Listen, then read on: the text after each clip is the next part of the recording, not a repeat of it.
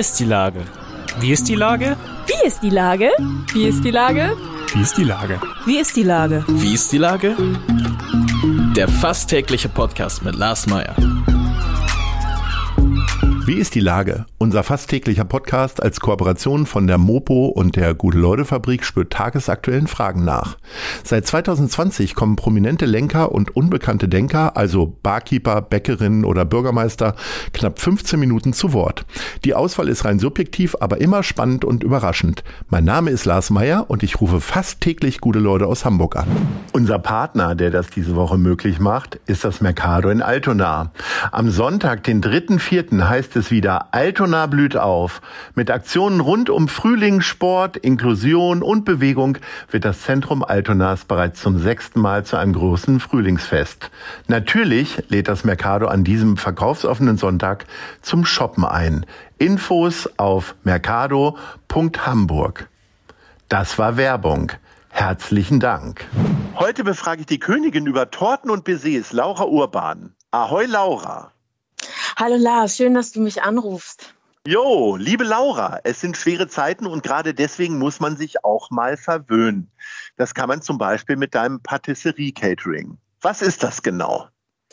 Naja, also zurzeit verbringe ich wirklich ganz viel Zeit damit, äh, berühmte Rezepte ähm, zu verändern und auf, auf viel weniger Zucker anzupassen, weil ähm, die Menschen wollen das nicht mehr. Die wollen nicht so süß essen. Die haben alle unterschiedliche Ernährungskonzepte. Es gibt viele Veganer. Menschen, die, ähm, die äh, sich glutenfrei ernähren und, und ähm, ja, es bringt großen Spaß, weil ich selber, ich, ich war auch also viel in Paris und habe viel probiert und habe immer nur süß rausgeschmeckt. Und, ähm, und das, das hat mir auch nicht gefallen. Und jetzt habe ich es eben so angepasst, dass, es, dass man andere Aromen wahrnehmen kann, einfach viel mehr Früchte wahrnehmen kann. Und bin einfach auch auf ein paar äh, für ein paar Leute aufmerksam geworden und die bestellen eben jetzt auch bei mir und äh, das ist total schön, dass, dass die mich gefunden haben und, und ich jetzt auch Kunden habe, die ich damit begeistern haben kann. Ist denn der ganz große Trend tatsächlich süße Sachen herzustellen ohne Zucker?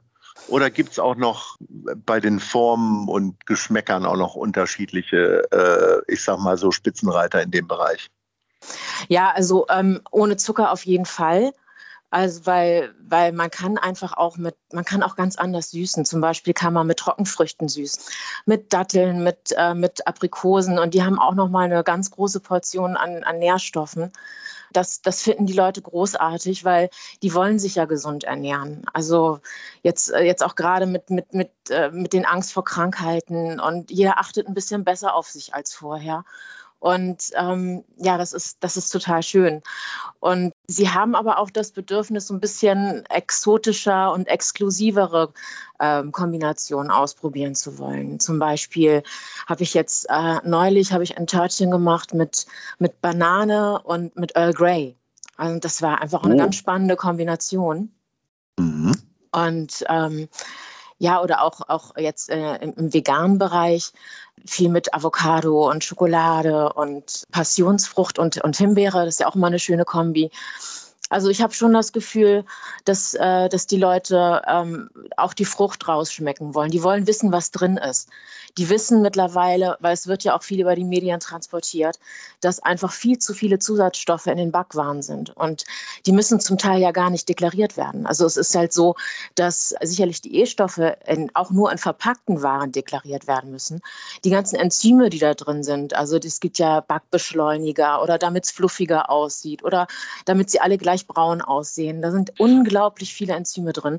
Und das wissen die Leute mittlerweile auch viel über die Presse, weil gerade hat eine Studie auch ergeben, dass diese ganzen Zusatzstoffe eben äh, Auswirkungen auf die Darmflora haben und auf die Gesundheit. Und die suchen auch danach. Und es gibt einfach auch wenig auf dem Markt an, an vegan, frisch gebacken und glutenfrei.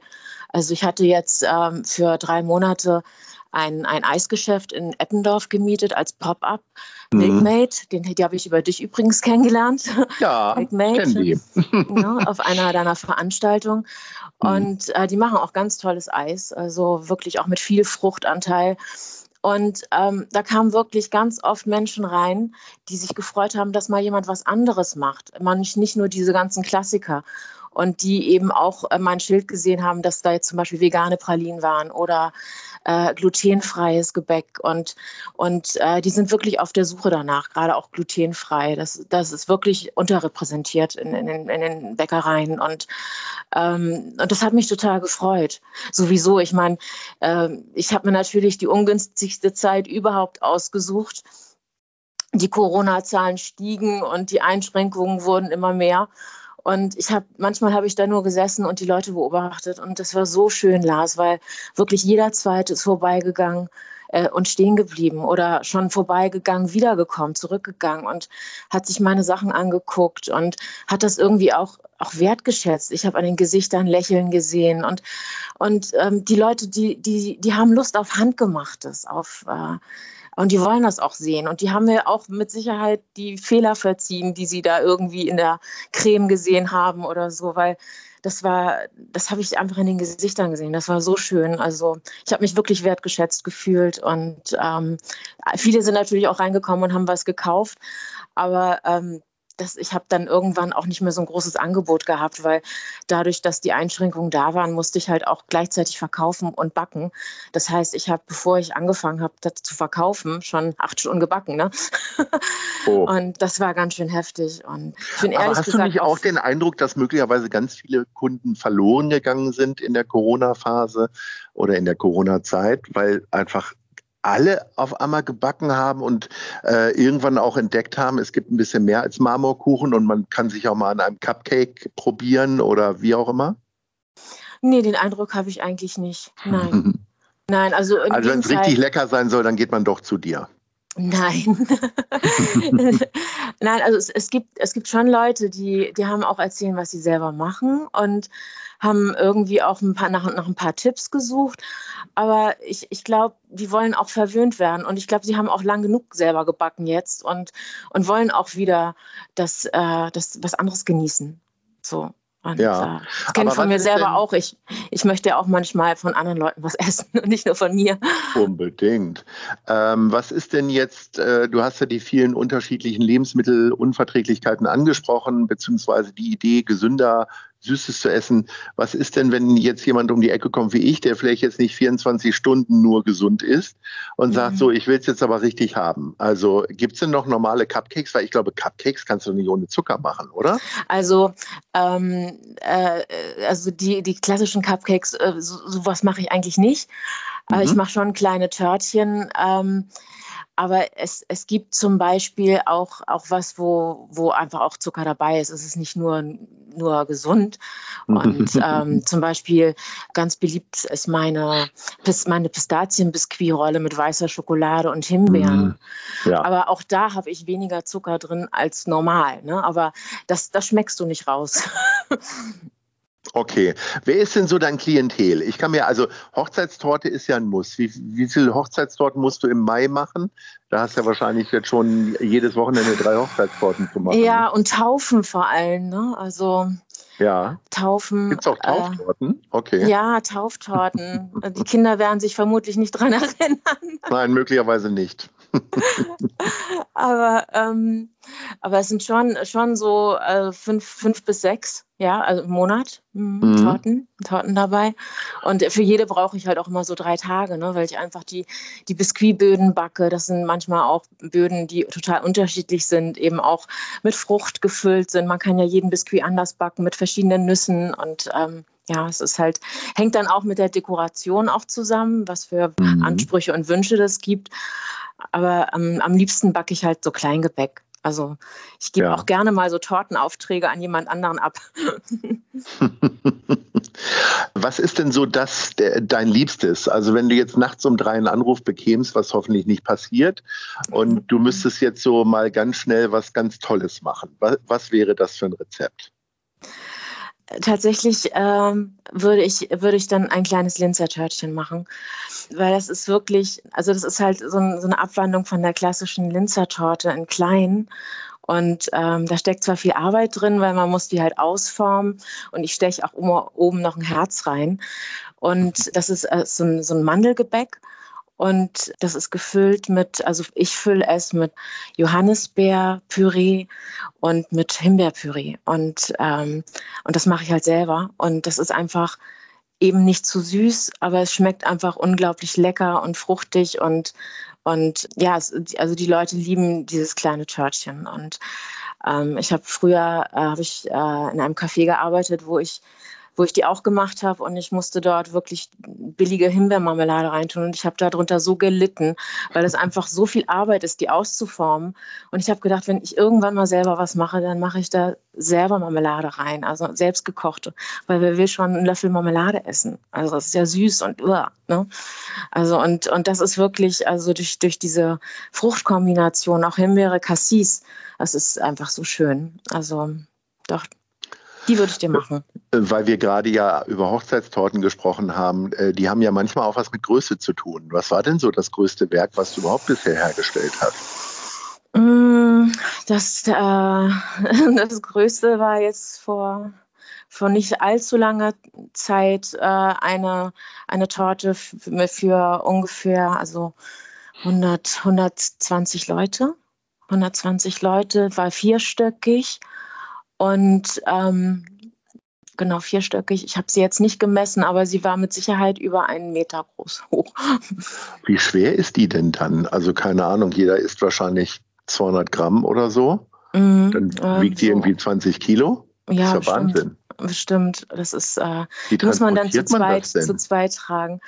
Ähm, ja. Also da gibt es extra ganz große Boxen und und also ich, ich, ich gebe dann auch gerne für so eine großen Torten die Verantwortung an einen Lieferservice ab.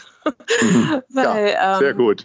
Ich hatte nämlich schon mal die Situation, ne, Peter im Auto bremst, Torte hinten. Dein Mann ähm, Peter Urban, die Stimme des ESC. Es ja, genau. Bisschen, es ist ein, immer ein bisschen gemein, ihn darauf zu reduzieren, weil er zum Beispiel auch einen riesen Podcast macht. Ja, das stimmt. Ja. okay, und der muss dann auch immer mithelfen. Ja. Er muss dann immer mithelfen. Okay. Ja, doch, er ist, ähm, er ist ja auch äh, viel zu Hause und ja. äh, hat dann auch Zeit und kann dann mal eben in die Backstube gefahren kommen und helfen. Und, Sehr gut. Äh, kann sich ja auch seine Arbeitszeit frei einteilen. Also hat ja seinen festen ja. Podcast-Aufnahmetermin.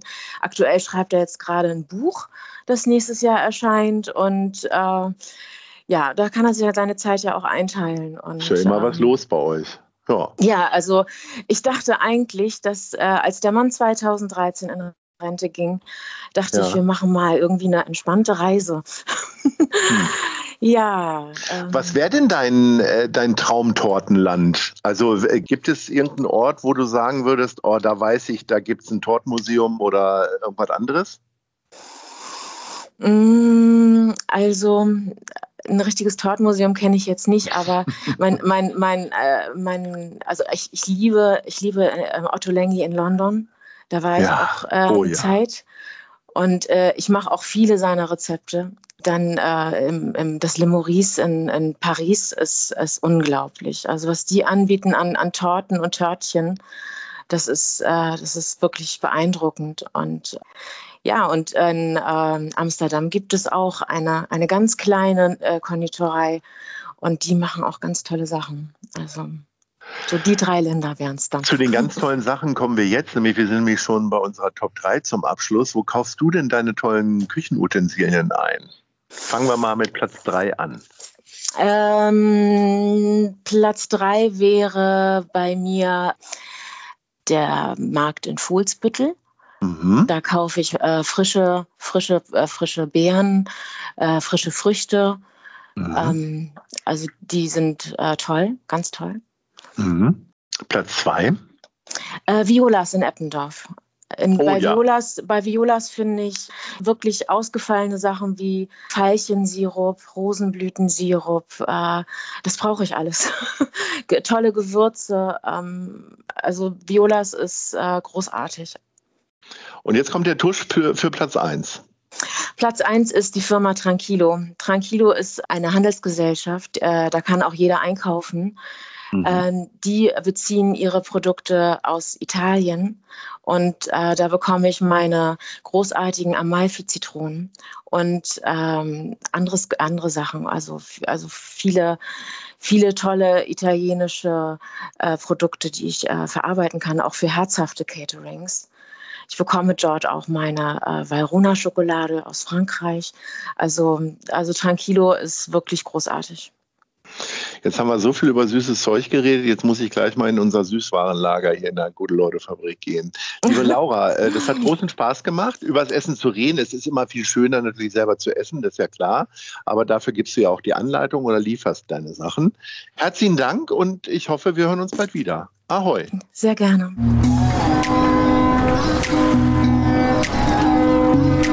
Eine Produktion der Gute-Leute-Fabrik in Kooperation mit der Hamburger Morgenpost.